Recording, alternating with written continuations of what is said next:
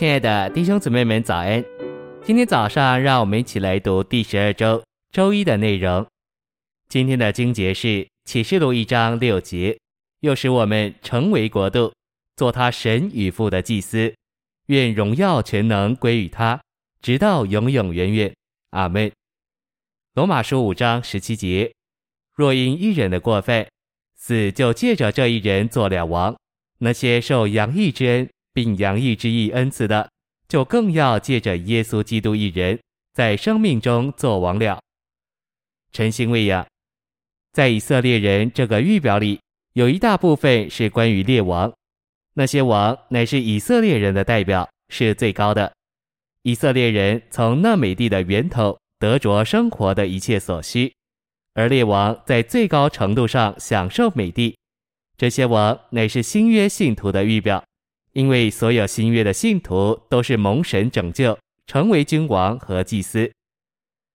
信息选读：神托付给祭司的，不仅有做神代表权柄说话的那一部分，也有治理的一部分。所以祭司是说神话的，也是做王的。但是神不要一个王来代替他，神只要他的权柄得以施行。所以在以色列历史开始时有祭司，而没有王。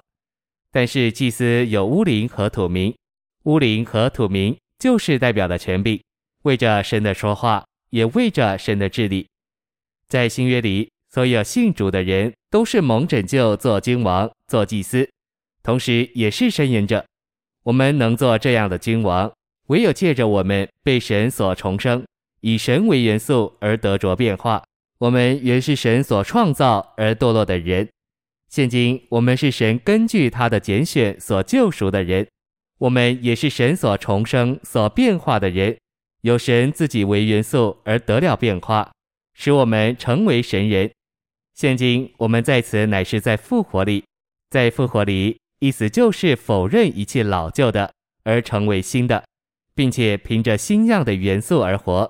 这新样的元素就是神圣的生命，也就是神自己。我们在复活里成了神的心脏，这心脏就是神再造的、重生的、变化的人，这也是地方上的召会以及宇宙一面基督的身体。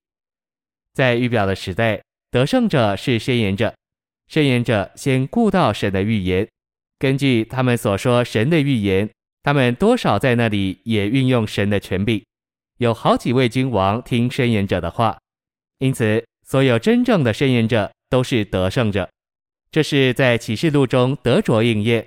在那里，主重复七次说这句话：“得胜的。”这些得胜者就是申言者之预表的应验。所以，当使徒保罗说到召会该怎么聚会的时候，他强调而且高举申言：申言会使你成为得胜者。把基督说到人里面，就是申言。申言乃是得胜者的功用。所有新约的得胜者都是君王，他们得着洋溢之恩并洋溢之意的恩赐，而在生命中作王。神完整的救恩是要我们凭神洋溢之恩，神自己做我们全族的供应，使我们生机的得拯救，并洋溢之意的恩赐。